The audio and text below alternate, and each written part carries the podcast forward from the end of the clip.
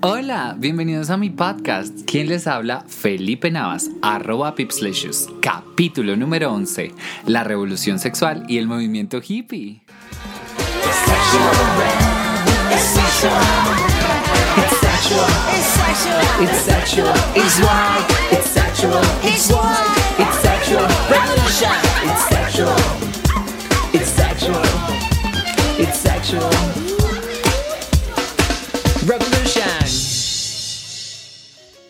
Después de la Segunda Guerra Mundial, Estados Unidos vuelve a ser potencia al promover y comercializar la vida perfecta de una familia constituida por un padre trabajador y sustentador, una madre ama de casa que cuida de los niños, cocina y tiene la casa en perfecto estado, y por medio de esta idea se comercializaron muchos productos de limpieza, electrodomésticos y utensilios prácticos para el hogar.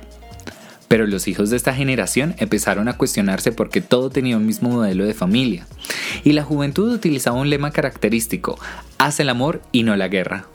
La construcción del muro de Berlín es la representación del contexto social e histórico que se vivía en esta época. La división de Oriente con Occidente, la ideología y el pensamiento estaban totalmente divididos. El mundo estaba cansado de la guerra y las mujeres empezaron a protestar porque no estaban de acuerdo con la fabricación y elaboración de armas nucleares, ni mucho menos por la división étnica y racial, lo que quiere decir que la mujer ya estaba cansada de estar oprimida y silenciada. En síntesis, los años 60 representaban drogas, sexo y rock and roll, una triada que rechazaba pasar la vida en el trabajo asalariado de 9 a.m. a 5 p.m. y la sentida búsqueda de experimentación con nuevas emociones, sentimientos y sensaciones.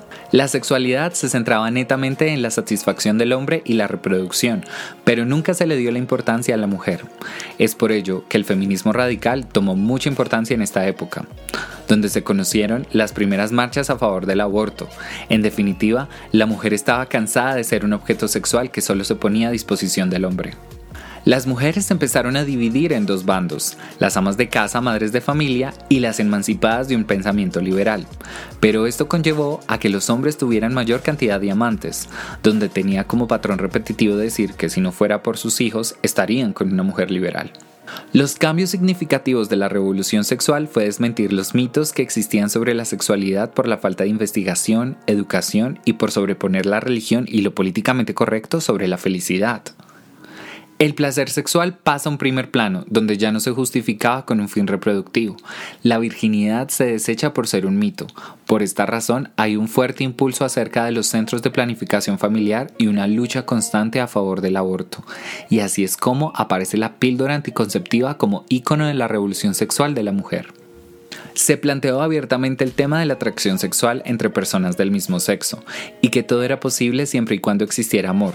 Ya desde este entonces existieron los primeros pinitos de las marchas del orgullo gay, que si quieren saber más información sobre el por qué se celebra, escuchen el episodio número 5 de mi podcast.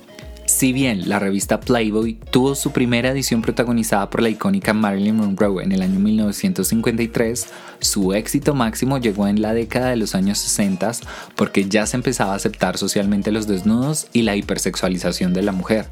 La pornografía tomó protagonismo y se extendió comercialmente.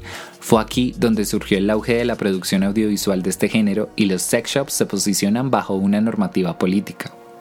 La comercialización de ropa interior sexy y más atrevida creció de una manera orgánica porque tanto mujeres como hombres ya priorizaban su vida íntima y sexual.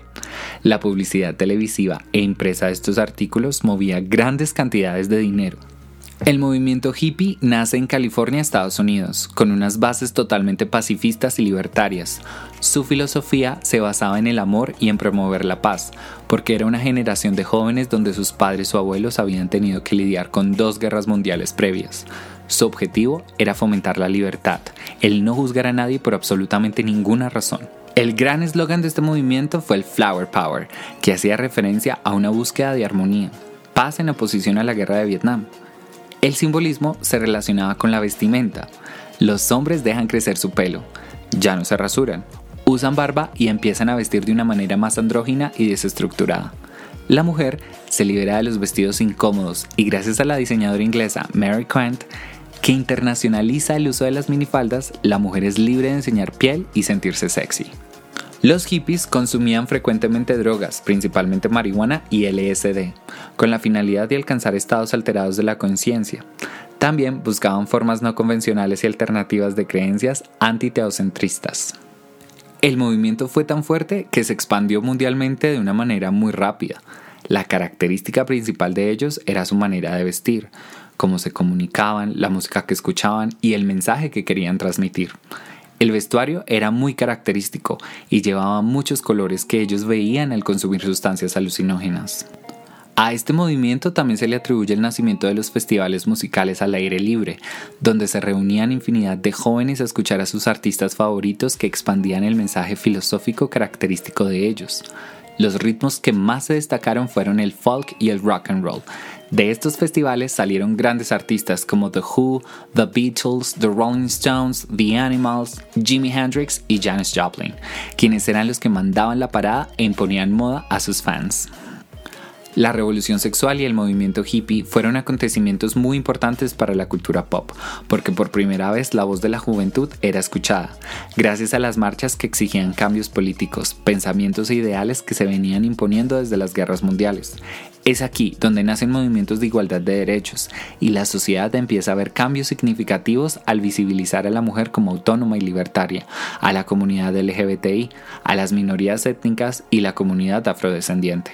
Gracias por escuchar este episodio. En mi Instagram arroba estaré compartiendo fotos documentales de cómo se desarrolló la revolución sexual, cómo influyó en la juventud y cómo se desarrolló el movimiento hippie y su filosofía de vida.